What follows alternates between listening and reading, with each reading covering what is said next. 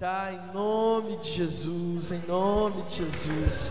Deus é bom em todo tempo, em todo tempo Deus é bom, amém? Você pode dizer isso? Deus é bom em todo tempo, em todo tempo Deus é bom. Olha para quem está do seu lado e diga assim: em todo tempo Deus é bom, Deus é bom em todo tempo. Aleluia. Graças a Deus por isso. Queridos, nós estamos muito felizes, nós temos vindo, nós estamos vindo de uma semana cheia da presença de Deus, cheia da manifestação do Espírito Santo de Deus. Grandes coisas o Senhor tem feito por nós, grandes coisas o Senhor tem feito em nossa vida, e nós cremos que o Espírito Santo de Deus vai se manifestar de uma forma poderosa nesse domingo, em nome de Jesus. Amém? Nós estamos falando sobre o Espírito Santo, é a série do Espírito Santo. Diga para quem está do seu lado assim: Espírito Santo. E nós estamos caminhando, né? De primeira mensagem nós falamos que o Espírito Santo nos faz completos. O Espírito Santo preenche todos os espaços da nossa vida e que nós não podemos apenas achar que o Espírito Santo quer derramar algo sobre nós, sim ou não, mas o Espírito Santo quer que nós venhamos a mergulhar nele para que ele possa preencher todos os espaços da nossa vida. Semana passada, onde nós celebramos o Dia Internacional da Mulher, foi muito lindo ver o que Deus fez aqui com o pastor Davi Maia, a pastora Priscila, e uma mensagem que me impactou de uma forma profunda sobre a sunamita, uma mulher controlada pelo Espírito Santo de Deus. Gente, você não sabe como essa mensagem ficou na minha cabeça assim todos os dias. E a semana eu tive um tempo ali com o apóstolo Joel, uma reuniãozinha com ele ali, e eu falei assim: Pastor, você não, apóstolo, você não sabe como a mensagem da pastora Priscila falou ao meu coração. E me trouxe, abriu os olhos para tantas verdades espirituais que um dia eu quero ministrar aqui com vocês, principalmente sobre. É, a questão de, da importância de sermos bem-sucedidos financeiramente. Então eu tenho certeza que Deus vai falar aos nossos corações e continuará falando hoje, porque o tema da mensagem que eu quero compartilhar da parte de Deus com você que está aqui, você que está em casa, é determinante. Diga para quem está ao seu lado: o tema da mensagem de hoje é determinante. O Espírito Santo de Deus precisa ser determinante na sua vida. Sabe, existem situações que, que nós precisamos aprender a lidar, e, e existem pontos que são determinantes para as escolhas que nós vamos fazer, sim ou não?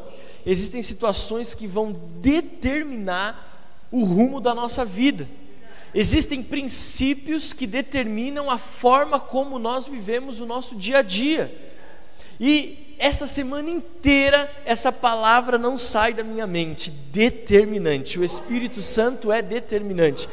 Porque uma coisa que eu penso como pastor é a seguinte: às vezes nós falamos sobre o Espírito Santo, mas ele fica muito no campo das ideias. E eu sou um pastor muito prático. Eu gosto de pregar uma palavra que você vai sair daqui e vai saber exatamente o que fazer com ela. E essa semana eu estava meditando sobre isso e o Espírito Santo falou assim: Olha, determinante, eu sou determinante. Quando alguém me coloca como ponto de é, é, determinante na sua vida, quando alguém entende que as minhas, os meus princípios e a minha palavra é determinante, a vida dessa pessoa vai ser completamente diferente. Porque às vezes a gente olha para o Espírito Santo e pensa que ele é algo que fica voando, assim, né? Principalmente a gente está no louvor. Vamos pegar o exemplo que aconteceu aqui agora. A gente está no louvor e foi que três, três canções inspiradoras, muito bem ministradas. E você vê a Ana só no teclado dedilhando assim: Meu Deus, hein? Vamos aplaudir ao Senhor pela vida dela, que tanto amor e tanto carinho tem crescido tanto. Nossa gratidão a Deus e eu fico muito feliz por isso. Mas é interessante que a gente, quando começa a ministrar a respeito do Espírito Santo e começa com essas canções, o que, que acontece? Parece que o Espírito Santo é uma fumaça, não é? É uma fumaça que vai preenchendo o lugar. O Espírito Santo são partículas que ficam voando no ar. Que o Espírito Santo né, é, é uma coisa assim abstrata. Deixa eu falar algo para você: o Espírito Santo é real. O Espírito Santo é uma pessoa. Diga assim comigo: Espírito Santo é uma pessoa. Então o Espírito Santo não é algo que fica no ar, o Espírito Santo é algo, é uma pessoa, na verdade, que age e que tem que determinar os passos que nós estamos dando na nossa vida. Gente, o Espírito Santo não é algo que você fica, oh, Espírito Santo, Espírito Santo. Não, o Espírito Santo é algo que tem que determinar a forma como você vai levar a sua vida. A sua vida, as suas decisões, o próximo passo, as suas escolhas, os seus sonhos, os seus planos, têm que ser determinados de acordo com aquilo que o Espírito Santo de Deus tem para a sua vida. Fala assim: Uau! O Espírito Santo precisa ser esta pessoa que vai determinar como você vai conduzir a sua vida.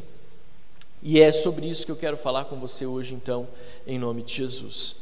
Eu quero que você leia comigo um texto, Efésios capítulo 5, nós vamos ler do versículo 11 ao versículo 20. Para você circular o sangue, porque hoje esfriou, vamos ficar de pé para nós lermos esse texto, em nome de Jesus e entendermos como o Espírito Santo precisa ser determinante.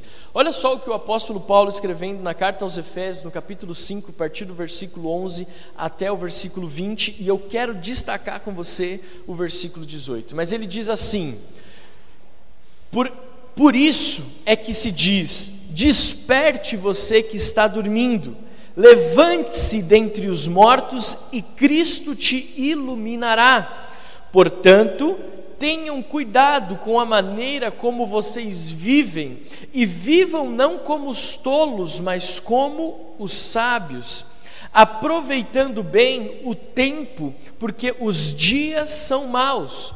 Por esta razão, não sejam insensatos, mas procurem compreender qual é a vontade do Senhor.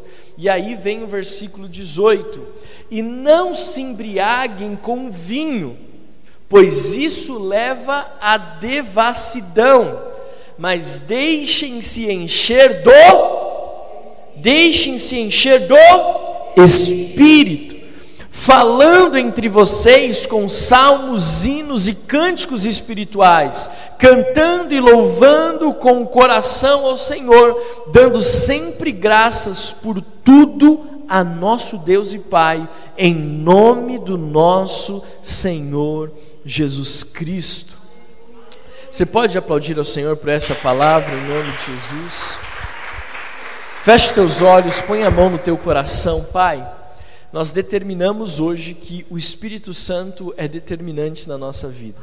Que o Espírito Santo é aquele que vai conduzir os nossos passos e que vai definir a forma como nós conduzimos a nossa vida todos os dias, a cada passo, a cada decisão, a cada escolha, a cada projeto, a cada sonho. E nós já declaramos logo no início dessa palavra que nós não vamos nos embriagar com as coisas desse mundo, mas pelo contrário, nós vamos ser cheios do teu Espírito Santo para que nós possamos viver na plenitude de tudo aquilo que o Senhor tem para as nossas vidas. Que essa palavra, Deus, não fique apenas na teoria, mas, Pai amado, possa penetrar no coração e na mente da Igreja Metodista Renovada Serra da Cantareira e possa produzir frutos dignos. Essa é a nossa oração nesse domingo, em nome de Jesus. Amém. Amém. Graças a Deus. Pode se assentar. Nós estamos na escola de líderes agora. Vocês estão me ouvindo bem? Está dando para me ouvir tranquilo? Nós estamos na escola de líderes, na ELR, nós estamos dando um módulo chamado Vida Transformada. Esse módulo ele é fantástico, eu sou muito apaixonado por esse, por esse módulo, porque ele fala sobre a conquista da nossa vida. Preste atenção, uma coisa é você entregar a sua vida para Jesus, outra coisa é você permitir que o Espírito Santo transforme a sua vida. E esse módulo ensina que existe uma diferença muito grande entre entregar a vida para Jesus e você ter uma vida transformada. Para você ter uma vida transformada, você precisa conquistar algumas áreas na sua vida. Primeiro, para que você possa ter uma vida transformada, você precisa conquistar a terra da sua mente. Existe um erro que diz que para que você possa viver a plenitude do Espírito Santo, você precisa esvaziar a sua mente. Isso é mentira. Quem prega isso é a nova era. Você tem que se esvaziar. Não. O que Deus espera é que você domine a sua mente e que a sua mente seja ativa. Você conhece uma expressão popular que diz que mente vazia oficina do mente vazia oficina do diabo. Mas ao contrário também funciona. Uma mente ativa, oficina do espírito. Então a primeira área é a terra da mente. Segunda área de uma vida transformada que eu e você precisamos conquistar, a terra da vontade. A vontade, guarde o que eu estou dizendo para você, é quem você é de verdade. As suas vontades são a sua identidade. Outra coisa, além da identidade ser o seu eu real, aliás, ser, a, a, ser o seu eu real, a sua verdadeira identidade, a sua vontade é o que determina as suas decisões. E é por isso que muitas vezes nós vemos cristãos que entregaram a vida para Jesus, mas não têm a vida transformada, serem consumidos pela culpa, pelo engano, pela mentira, pelo erro. Por quê? Porque a sua vontade ainda não foi transformada. E Deus quer que você tenha posse da sua vontade, para que você possa ter a liberdade de dizer, como Cristo disse no Getsemane: Senhor, se possível, afasta de mim esse cálice, mas todavia seja feita a tua vontade. Gente, isso é muito profundo. Por quê? Porque Jesus está dizendo: eu tenho domínio sobre a minha vontade. E por ter domínio sobre a minha vontade, eu decido confiá-la a Deus. Olha só como isso é forte. E terceira área é a área das nossas emoções. Pastor, por que você está falando tudo isso? Para te animar a se matricular na escola no ano que vem, ser aluno da escola de líderes, que você já viu, né? Isso aqui é só a introdução da aula, você imagina o, o que a gente fala sobre cada uma dessas terras, da, da vontade, das emoções e da mente. Mas por que, que eu estou falando tudo isso? Porque acontece o seguinte se você não tem domínio sobre essas áreas da sua vida, ou se a sua vida não é transformada, sabe o que acontece? Não é você que está tomando as decisões da sua vida. E se não é você que está tomando as decisões da sua vida, a pergunta que eu deixo para você meditar é: quem então está fazendo isso? Quem está determinando os seus dias? Porque se você não consegue entender que a sua vida depende das suas decisões e que você talvez esteja tomando decisões que estão sendo é, direcionadas ou influenciadas por tudo aquilo que não é o Espírito Santo, nós precisamos tomar cuidado qual é o fim da nossa vida. Pastor, mas você está me deixando com medo, essa mensagem está me deixando meio apreensivo. Calma, porque tudo vai mudar. É interessante porque o apóstolo Paulo, falando sobre a postura de um cristão, aqui em Efésios capítulo 5, ele está dizendo da necessidade de abrirmos os nossos olhos para a realidade que nos cerca. Ele está dizendo o seguinte: cuidado Desperta, o despertar fala de abrir os olhos, desperta, abre os seus olhos para tudo aquilo que está acontecendo à tua volta, para que você não seja enganado. E ele diz o seguinte no, no versículo é, chave dessa introdução: E não se embriaguem com vinho, pois isso leva à devassidão isso leva à imoralidade, ao engano, à perdição, ao erro. Mas enchei-vos do Espírito, deixem-se encher pelo Espírito. Nós podemos é, entender aqui nesse texto que existem duas escolhas que podem determinar a nossa vida. Ou eu determino a minha vida, escolho me embriagar com vinho. Quando ele fala embriagar com vinho, ele está falando determinar as nossas ações de acordo com aquilo que o mundo oferece. Isso é o embriagar-se com vinho. Tem pessoas que estão levando e conduzindo a sua vida porque estão determinando os seus passos, mas baseado no vinho que simboliza as coisas do mundo que elas estão ingerindo. Mas você tem uma outra opção: ser cheio do espírito. Eu nunca fui de beber. Eu nunca fui de beber, eu nunca, para você ter uma ideia, mesmo antes de ser crente, eu nunca fui fã de bebida alcoólica. Eu nunca fiquei bêbado, nenhuma vez na minha vida nesses 36 anos de idade. Graças a Deus por isso. Porque se eu já sou meio assim, sem ser bêbado, imagina se eu tivesse. Deus me livre. Mas uma coisa na faculdade, na roda de amigos, que eu sempre ouvia, e talvez você vai concordar comigo, vai lembrar de alguém que fala isso, fala assim: se é para beber só uma, é melhor nem beber. Quantos já ouviram isso? Se é para beber, é para beber mesmo. Não é assim que o mundo fala?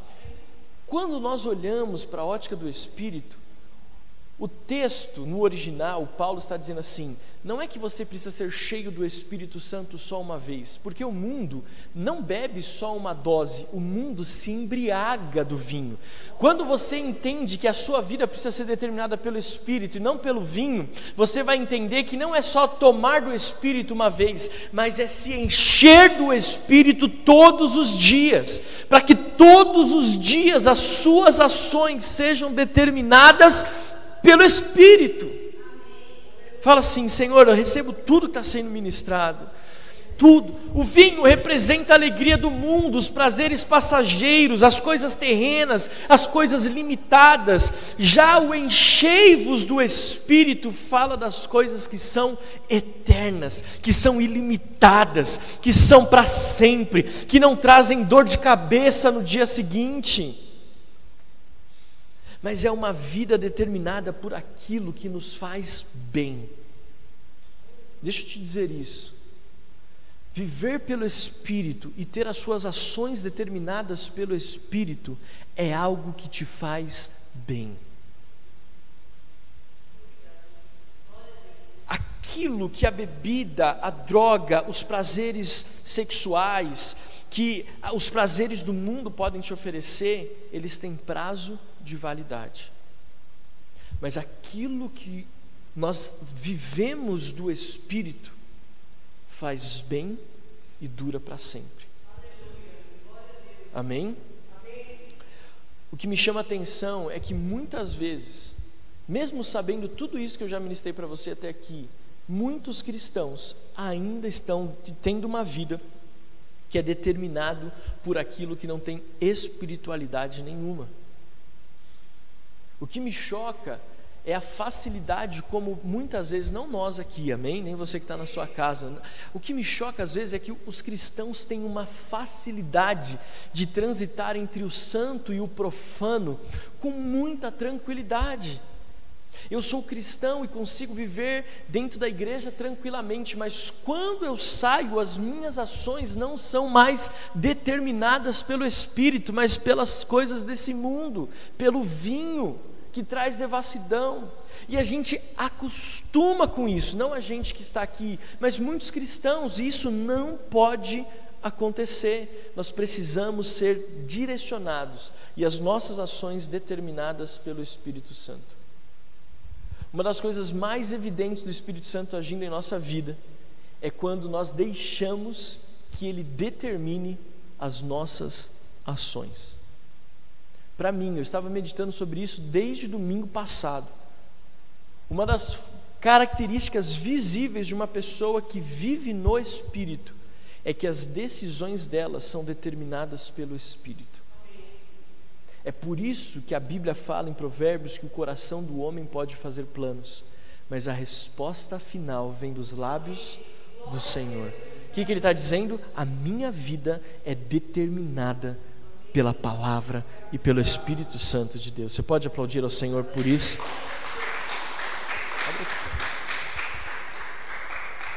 Sabe, eu, olha, muitas vezes eu já tive o privilégio de estar diante de homens de Deus. E quando você lê a Bíblia, porque esse ano nós vamos ler a Bíblia toda em um ano, amém? Em nome de Jesus, você já está com esse plano, está lendo a Bíblia. Mas quando você lê a Bíblia, você vai ver que uma das características marcantes das pessoas, dos personagens bíblicos, cheios do Espírito Santo, é que eles estão aqui, ó, estão andando, estão andando. Chega uma hora que eles param e eles mudam de direção. Aí você fala, ué, por quê? Se você ler o texto, vai falar, porque o Espírito me impeliu a tal coisa. Porque o Espírito me direcionou a tal lugar. Então nós vamos entender que a nossa vida precisa ser determinada pelo Espírito Santo de Deus. Existem dois tipos de crentes: os crentes carnais e os crentes espirituais. Olha para quem está do seu lado e fala assim: tem crente carnal. Não é crente carnal, não é o que gosta de churrasco, amém? E existe o crente espiritual. Pergunta para ele: qual você é? Não precisa responder, só para ficar com a pulga atrás da orelha, amém? Existem dois tipos de cristãos: os cristãos carnais e os cristãos espirituais. Os carnais são aqueles que têm as suas ações determinadas pelo eu, pelo mundo e pelo pecado. Já os cristãos espirituais são aqueles que determinam as suas ações baseadas naquilo que o Espírito Santo de Deus diz. Deixa eu te dar algumas diferenças entre os dois grupos, entre os carnais e os espirituais. Os carnais, eles ouvem a voz do eu. Essa é uma característica marcante dos carnais. Sabe aquela pessoa que sabe que, que não tem rumo na vida? De um dia está aqui, outro dia está lá, outro dia está aqui, mas é só o eu, eu, é o que eu quero, é o meu desejo, é o que eu penso, é o que eu sinto, é o, sabe? É o eu, eu, eu, eu, eu. Cristão carnal ouve a voz do eu. Por isso que eu falei sobre a vida transformada. Segunda característica dos cristãos carnais, eles vão sempre pelo caminho mais fácil. Por que, que Jesus diz que a porta é estreita? Porque não é fácil. No mundo tereis aflições, mas tem de bom ânimo. Eu venci o mundo. Cristãos carnais vão sempre pelo caminho mais fácil. Cuidado. Terceira característica dos cristãos carnais: fazem apenas aquilo que traz benefício próprio. Ele nunca está preocupado com outras pessoas, ele está preocupado o que isso vai trazer de benefício para mim. Cristãos carnais, eles fazem tudo aquilo que os coloca no holofote. Cristão carnal é aquele que gosta de aparecer. Aquele é, é, né? Louvado seja eu, bendito seja eu, glória seja a mim, né? Agora, outra característica, cristãos carnais tem sérias dificuldades nas relações interpessoais. Sabe aquela pessoa que tem dificuldade de se relacionar com outra? Nunca ninguém é bom o suficiente para ele, nunca ninguém é bom o suficiente para ela. Os cristãos carnais têm dificuldade de relações interpessoais. Sexto, cristãos carnais são mimizentos. Mimizento. Você conhece alguém mimizento? Ai, não falou comigo, o pastor não me ligou, o pastor não veio na minha casa, foi só na casa da Gisele ver o, o Isaac, não vai na minha casa. Não vai na minha célula. Cristão mimizento sempre está procurando alguma coisa para reclamar. Aliás, cristão carnal. E último, última característica, podia citar mais um monte, mas a última característica dos cristãos carnais, eles não são assíduos na casa do Senhor e nas coisas que falam da eternidade. Eles têm dificuldade de compromisso, de aliança. Eles estão de um lado para o outro, eles vão de uma igreja a outra, e quando o cerco começa a apertar, ele pula fora. Sabe? Quando o negócio começa, ele fala: essa igreja não é muito bíblica só fala de dinheiro. Essa igreja, o louvor não é, é, não é do jeito que eu gosto, não tocou a música que eu falei. A célula, meu líder de célula não é tão espiritual quanto eu gostaria que fosse. Cristão, minis, cristão carnal tem dificuldade. Agora, os cristãos espirituais, ah, esses são vocês. Eu, eu, quando eu escrevia, enquanto eu escrevia, eu estava pensando em cada um de vocês. Esses daqui eu estava pensando de uma igreja que eu ia quando eu comecei a minha fé, lá há 20 anos atrás. Agora, esses daqui, eu pensei em vocês. Cristãos espirituais ouvem a voz do Espírito Santo. Cristãos espirituais ouvem a voz do Espírito Santo de que forma? Enquanto leem a palavra, ouvem, é, ouvem a voz do Espírito Santo através da, da, própria, do próprio falar do Espírito Santo, veem o Espírito Santo através de visões, têm experiências com o Espírito Santo. Segunda característica de vocês, cristãos espirituais, fazem o que Deus ordena e não apenas o que acham que deve ser feito. Cristãos espirituais não estão preocupados com aquilo que acham, estão preocupados com aquilo que Deus acha. Deus, é isso que o Senhor quer que eu faça? Então eu faço, porque nós somos espirituais. Cristãos espirituais consideram, que nem Paulo fala, a carta de Filipenses, capítulo 2, versículo 3, consideram todos superiores a si mesmos. Cristãos espirituais não se sentem superiores a ninguém, pelo contrário, se colocam na posição de servo de todos. Cristãos espirituais sempre evidenciam o Espírito Santo, falam da graça e misericórdia e da salvação em Jesus Cristo. Cristãos carnais querem o holofote, a atenção, mas cristãos espirituais, que têm a sua vida determinada pelo Espírito, eles fazem de tudo para que as pessoas vejam Jesus e o Espírito Santo. Existe uma ilustração muito legal que eu, eu, li num livro que eu li. Eu li no livro que eu li, foi um pleonasmo terrível, né? Mas é um livro que eu gostei muito, que diz assim: tinha um, um cantor gospel que ele ele era muito bom. Ele era muito bom. Então, toda vez que ele ia se cantar, que a banda dele ia se apresentar, todas as vezes que é, ele ministrava em uma, alguma igreja, quando ele descia do púlpito, as pessoas chegavam e falavam: Você é o cara, sua voz é incrível, ninguém adora como você. você E ele se incomodava com aquilo. E às vezes ele preferia sair escondido do que descer e enfrentar esses comentários que feriam e que iam diretamente no ego dele. Aí um dia ele olhando, Senhor, eu não quero também não ter contato com as pessoas. Isso é uma história real. E ele disse que o Espírito Santo falou assim para ele: então, quando as pessoas vierem falar para você, deixa eu te contar uma história para você entender o que você deve fazer. Você é mordomo de tudo aquilo que eu te dei. O mordomo não pode tomar para si a glória de algo que não é dele. E aí usou uma ilustração. Um rapaz foi convidado para uma festa, mas ele não tinha roupa para ir na festa. Ele falou para o amigo dele que ele não tinha roupa e por isso não ia na festa. O amigo dele deu uma roupa, sabe aquela roupa chique, aquele Ricardo Almeida, aquela, aquele corte perfeito? Ele falou assim: ó, é seu, para você ir na festa, mas depois você tem que me devolver. Quando aquele rapaz chegou naquela festa, o comentário de todo mundo foi: a sua roupa é incrível. Só que ele sabia que ele tinha que devolver depois. Então ele falava assim: Não, muito obrigado, mas é, essa roupa não é minha. Não, muito obrigado, mas essa roupa não é minha. E aquele ministro de louvor entendeu. Quando ele terminava de ministrar, ele descia, as pessoas falavam: Nossa, que voz incrível! Não, essa voz não é minha. Deus me deu para cumprir um propósito. Esse dom não é meu, e Deus me confiou para cumprir um propósito. Esta forma de ministrar não é minha, Deus me deu para cumprir um propósito, mas não é minha. Cristãos espirituais não se preocupam em levar glória de nada, mas eles fazem de tudo para que Cristo seja reconhecido.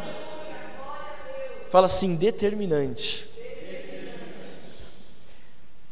Cristãos carnais são difíceis de ter relacionamento, mas cristãos espirituais são aqueles que agregam pessoas. Sabe aquele crente que todo mundo quer ser amigo dele? É um cristão espiritual. Sexto, são emocionalmente equilibrados. Cristãos espirituais são emocionalmente equilibrados. E por último, cristãos espirituais são fiéis aos cultos de celebração e tudo aquilo que promove a glória de Deus. É assim que funciona.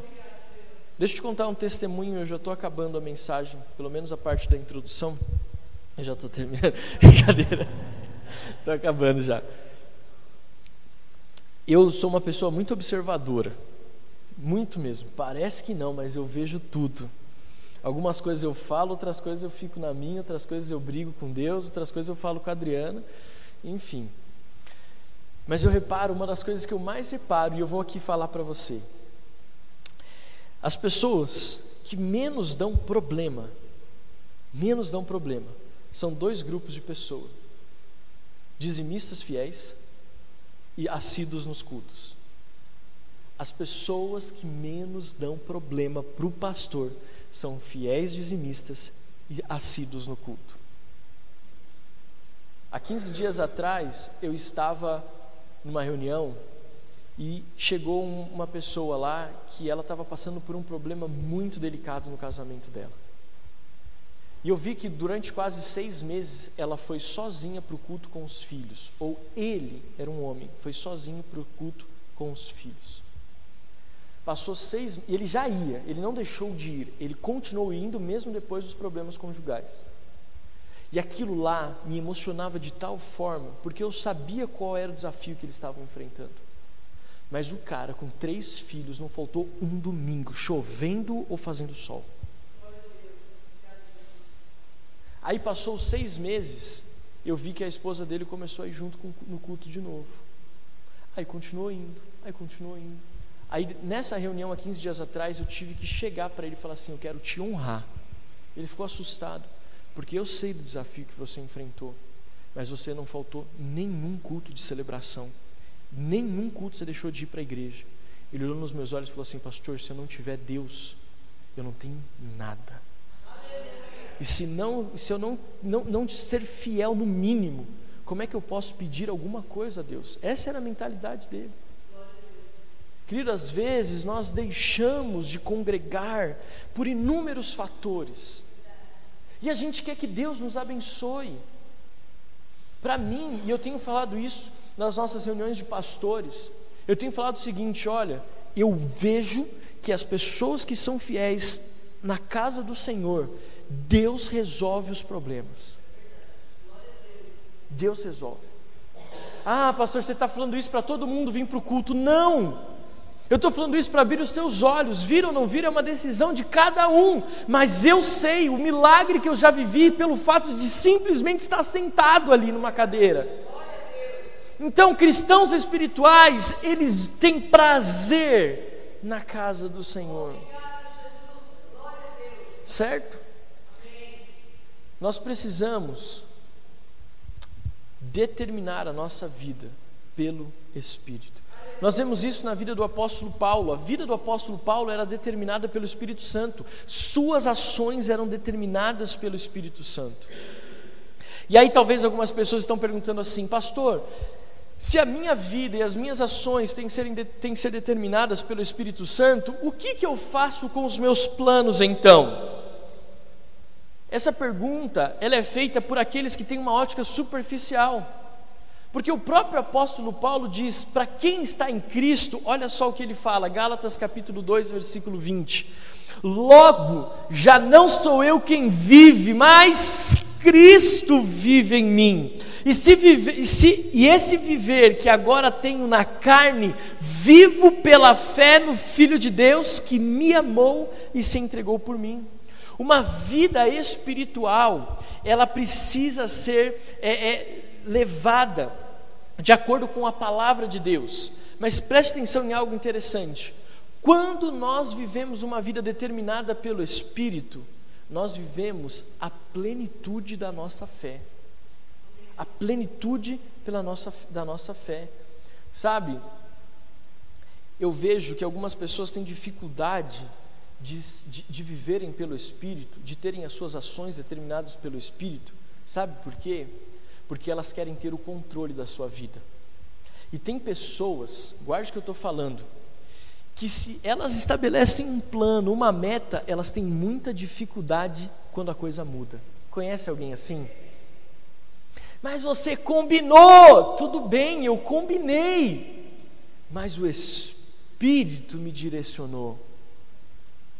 O apóstolo Joel, uma das pessoas mais espirituais que eu conheço, ele fala a seguinte frase com repetições. Ele diz assim: Eu não sou engessado a nossa igreja não é engessada. Se nós estamos indo nessa direção, o Espírito Santo fala: para, vai para a direita, eu paro e vou para a direita. Mesmo que eu tenha gastado dinheiro, mesmo que eu tenha investido tempo, se o Espírito Santo falou, eu vou para outro lugar porque a minha vida é determinada pelo Espírito.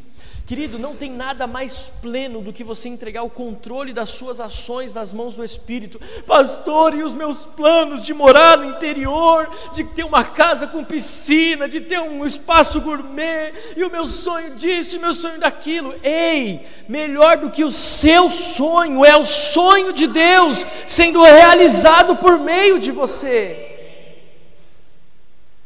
é plenitude. Pessoas, eu conheço pessoas que conquistaram tudo o que elas queriam, mas nada do que Deus pediu, e são infelizes, não são plenas.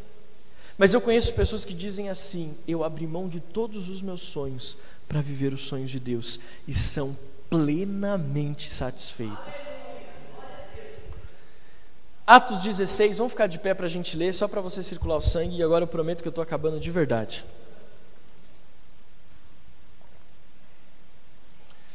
Uma vida determinada pelo Espírito nos proporciona a plenitude. Atos 16, versículo 6 em diante.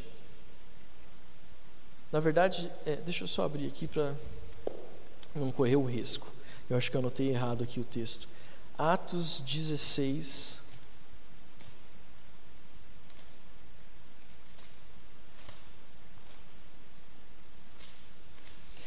Dezesseis, seis. É isso aí mesmo. Atos 16, 6 em diante diz assim: E percorreram a região frígio-gálata tendo sido impedidos pelo Espírito Santo de pregar a palavra na província da Ásia, chegando perto de Mícia, tentaram ir para Bitínia, mas o Espírito de Jesus não o permitiu. E tendo contornado Mícia, foram para Troade. À noite, Paulo teve uma visão na qual um homem da Macedônia estava em pé e lhe rogava, dizendo: Passa a Macedônia e ajuda-nos. Assim que Paulo teve a visão, imediatamente procuramos partir para aquele destino, concluindo que Deus nos havia chamado para lhes anunciar o Evangelho. Pode se assentar. Olha, nós aprendemos ainda mais com alguém que tem as suas ações determinadas pelo Espírito Santo. Paulo falou assim: Eu vou para tal lugar. O Espírito Santo falou assim: Não, não vai. Tá bom, não vou. Agora eu vou para outro lugar. Não, você não vai. O que eu faço? Espera. Quantas vezes você já não saiu engatando a quinta e vamos embora? E vai embora. E o Espírito Santo fala: Não! Não vai! Não faça! Não fale! E você vai saindo. Paulo ensina para mim e para você o seguinte: eu tenho planos. E esses planos são até bem, é, é bem intencionados. Eu não estou indo para uma balada, eu estou indo pregar a palavra. Paulo não estava indo para qualquer lugar, Paulo não estava indo fugir que nem Jonas. Paulo não, sabe, Paulo estava procurando um lugar para estabelecer a igreja. E o Espírito disse: não. Quando nós temos as nossas ações determinadas pelo Espírito, o sim e o não de Deus não tem diferença, porque o que determina é da onde veio a palavra. Está aqui comigo? Para quem tem a sua vida determinada pelo Espírito, não importa se é sim ou se é não, o importa é quem falou. Quem falou? Foi Deus. Então o não de Deus é melhor do que o sim do mundo. E o sim de Deus é melhor do que o não do mundo. Está aqui comigo? Quando eu olho para esse texto, eu aprendo três verdades e eu encerro com elas. Primeiro, Quem tem as suas ações determinadas pelo Espírito está sempre em movimento. Quando nós lemos esse texto, nós vemos um Paulo que fala: Não, eu vou para tal lugar. Não, não vai não, então eu vou para outro. Não, não, não vai não. Espera que você vai para Macedônia. Já vai vir o, o e-mail te, te mandando para lá. Espera.